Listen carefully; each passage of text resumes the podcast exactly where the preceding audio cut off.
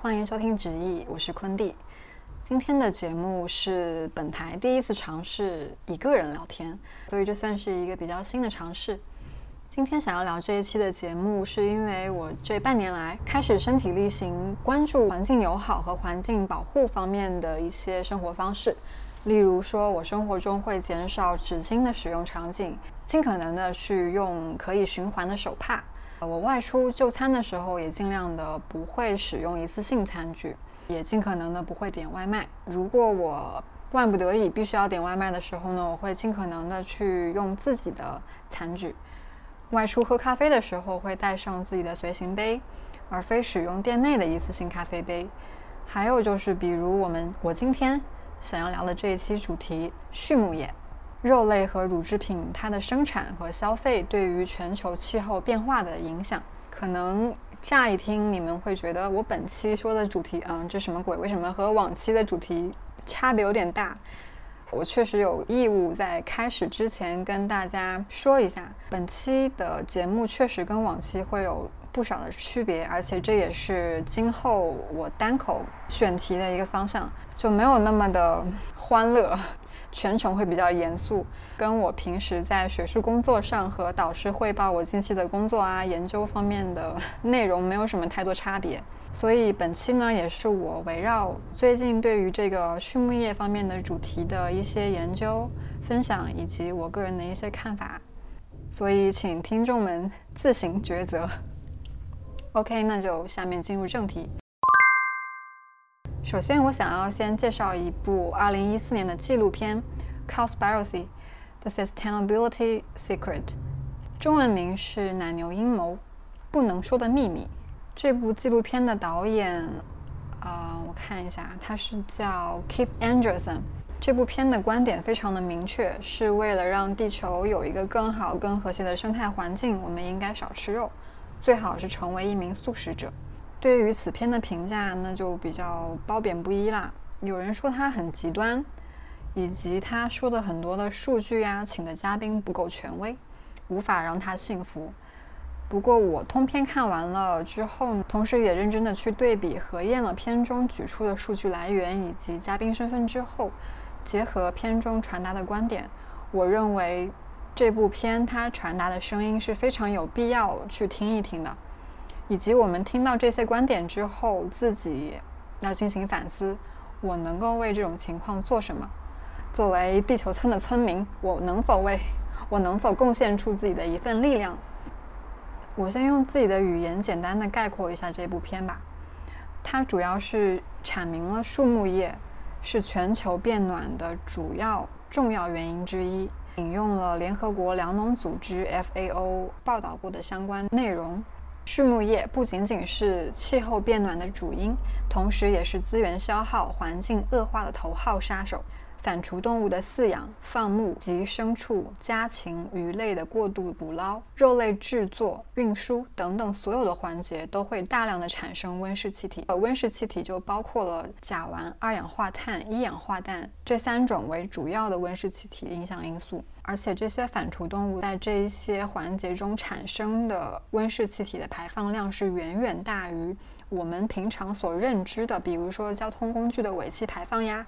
或者是石油燃烧造成的一个温室气体排放，而且畜牧业的许多环节中消耗的水资源也远远超过了人们的认知。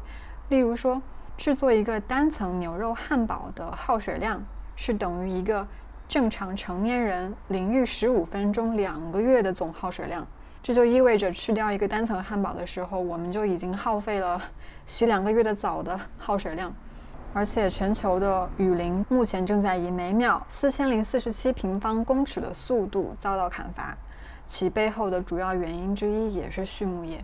为了有更多的土地进行放牧、种植牲畜的饲料，地球之肺亚马逊而言，相关的机构负责人称，如果任由畜牧业这样发展下去，亚马逊很有可能会在将来的十年内完全消失。畜牧业对于全球气候的影响不仅仅表现在陆地，海洋的情况也更为严重。陆地上牲畜的粪便已经造成了全球海洋有五百多个负氮死亡区啊！这个这个负氮不是那个负氮，丰富的氮含量死亡区，相当于二十四万六千平方公里的无生命区。而且目前全球有四分之三的渔场面临着过度捕捞，直接导致了海洋资源的不可持续发展，大量海洋生物濒临灭绝，海洋环境的污染恶化。但是面对着这种情况，相关的海洋环境保护的公益组织以及政府部门，对于畜牧业给海洋造成的影响几乎只字未提。片中在他们的官网上有试图查找相关的内容，但是找了一圈，发现他们认为的首要原因是塑胶、重金属、杀虫剂等等的化学混合物是海洋产生污染的首要原因。而且片中，Kit Anderson 他采访了一位 Oceana 的环保公益负责人。Oceana 它是美国比较大的一个海洋环境保护的公益组织，所以去采访 Oceana 的这个负责人的时候，负责人他面对 Kip 的提问：“你怎么看待如今海洋渔场过度捕捞，且明显呈现不可持续发展的情况？”嗯，这个负责人笑着回答。大自然是一个取之不尽、用之不竭的宝库。我们捕捞了这些鱼类之后，大自然来年又会生产出新的鱼类，就像银行里的利利息一样。只要我们不动用本金，我们就可以一直靠吃利息很好的生活。但是 Kit Anderson 他回答说：“但是实际上我们已经负债累累了呀，甚至都没有本金可言了，都是在透支消费呀。花呗已经欠了很多钱了，都还不上了。”哦，后面是我自己脑补的。负责人就回答说：“只要我们补足了本金，不了不了不了。”但是其实，嗯，事实上，真的能够补足所谓的本金吗？海洋上的海洋里的鱼类过度捕捞的情况，我也不知道从何说起啦。反正我真的非常的建议大家去看一下这一部片。好吧，我继续说。和肉类一样，当前全球的奶制品也同样的无法满足可持续发展，给所有给全球所有的人享用奶制品。牛奶及各种乳制品的生产过程也需要消耗大量的水和饲料。如前所述，情况既然如此的严重，那么为什么没有看到各家大型环保公益组织以及政府相关的负责人？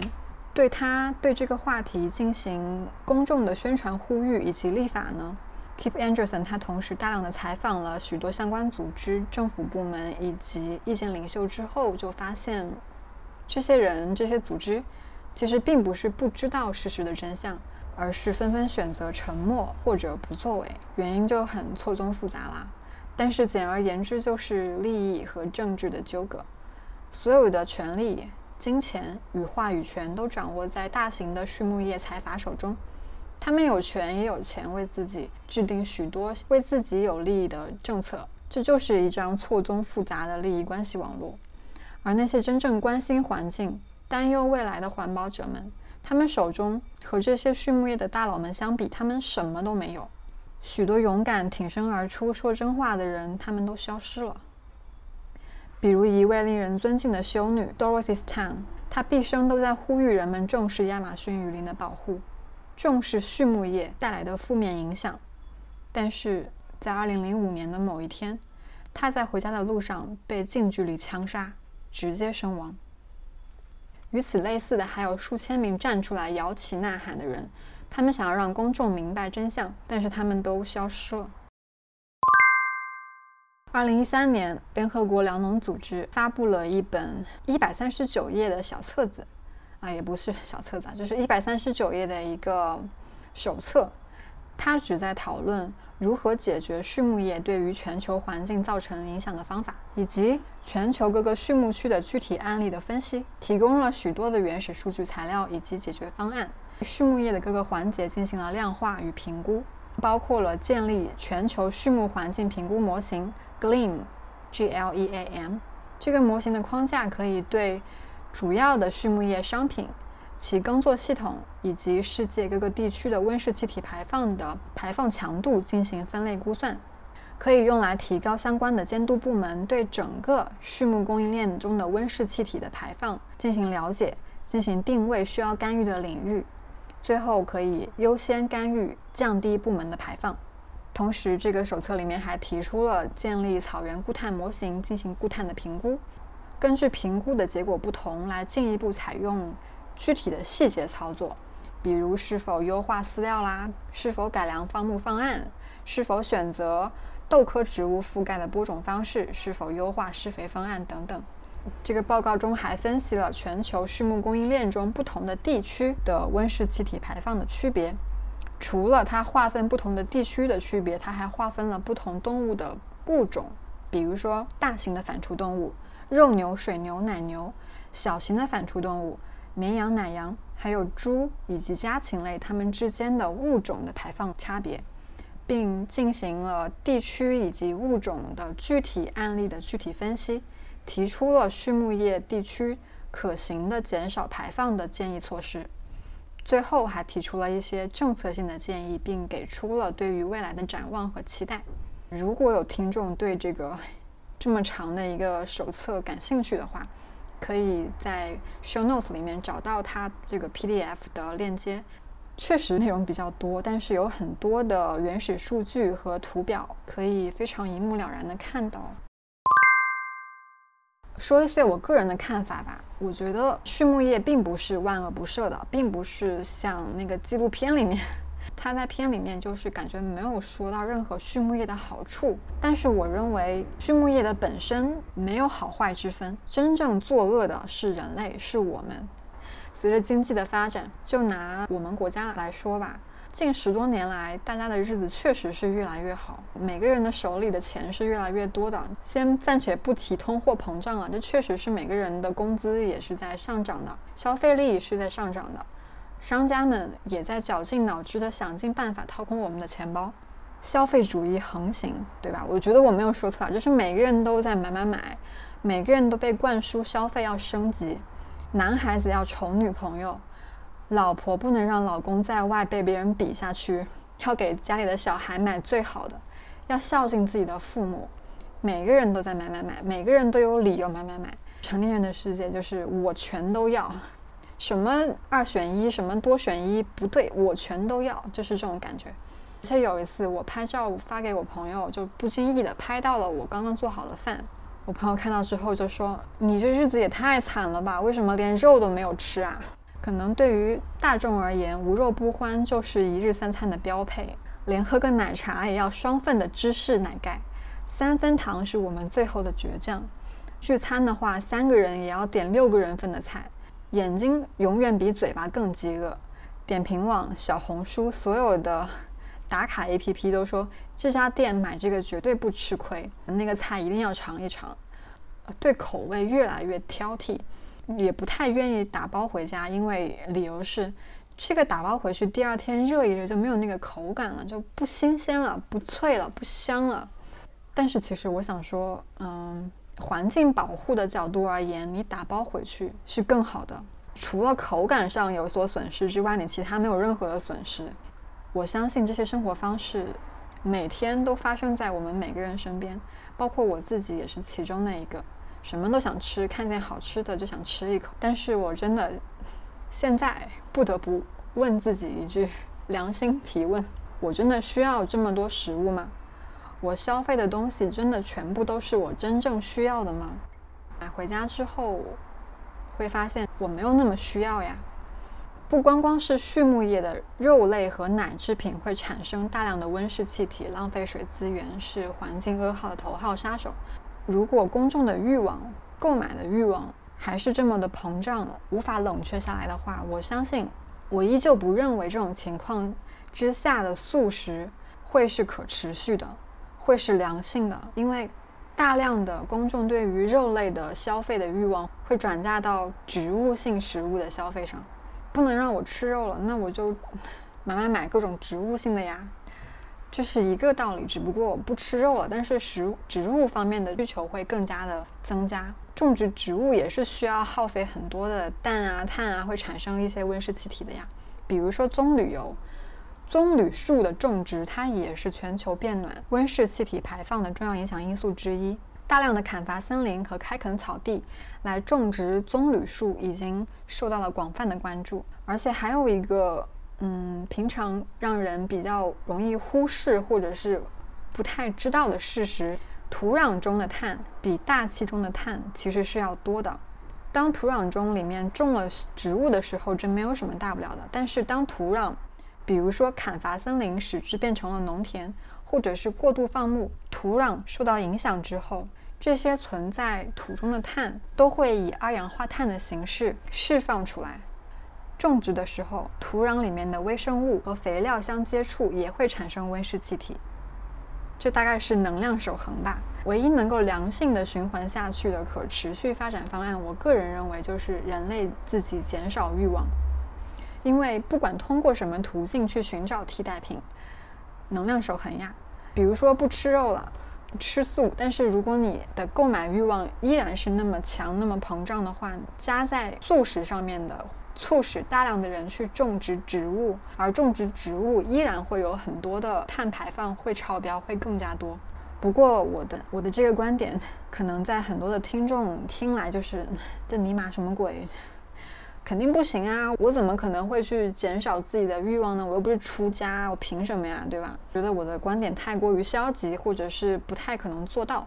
正能量的一个说法，或者是目前大众正在采取的措施的是，许多的科学家们现在在致力于寻找高效又节能的食品替代物。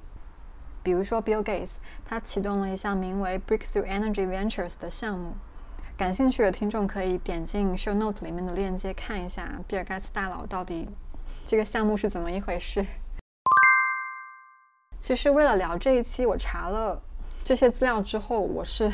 我是蛮分裂的，因为我就是个吃货呀，日常生活中很喜欢吃东西，而且我也相信很少有人会拒绝美食的诱惑吧。反正反正我是拒绝不了的。但是自从我了解了这些观点和事实之后，就一方面我还是会无法拒绝吃吃吃的，但是吃的时候我内心是会愧疚的，我会觉得我靠，我吃了一个我需要洗两个月的澡。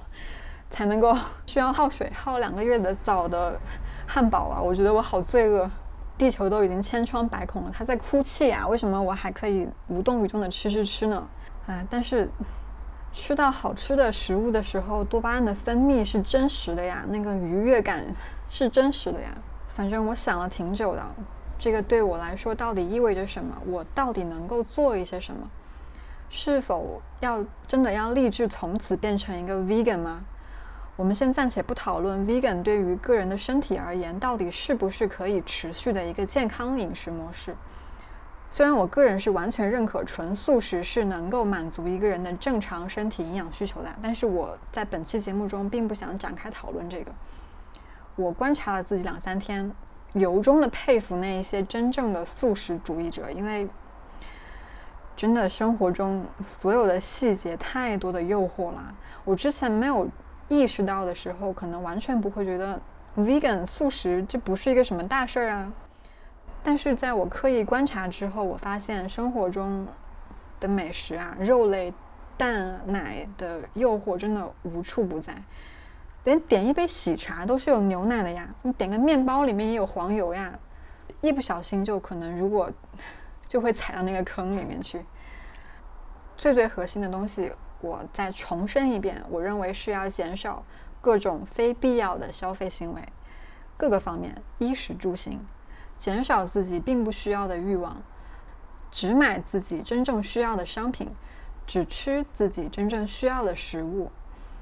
如果人人都能够做到这一点，哎，那首歌怎么唱来着？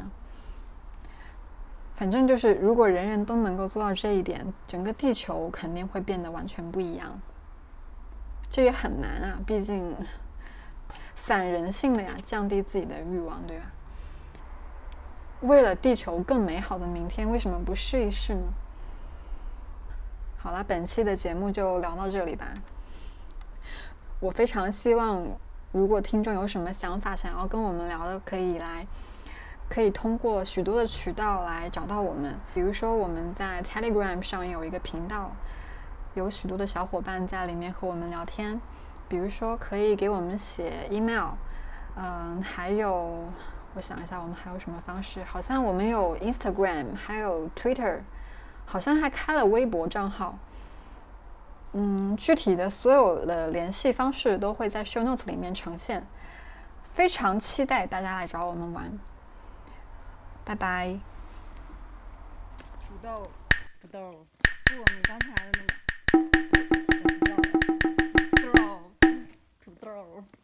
throw, to throw, to throw, to throw, throw. Throw. Да. Throw.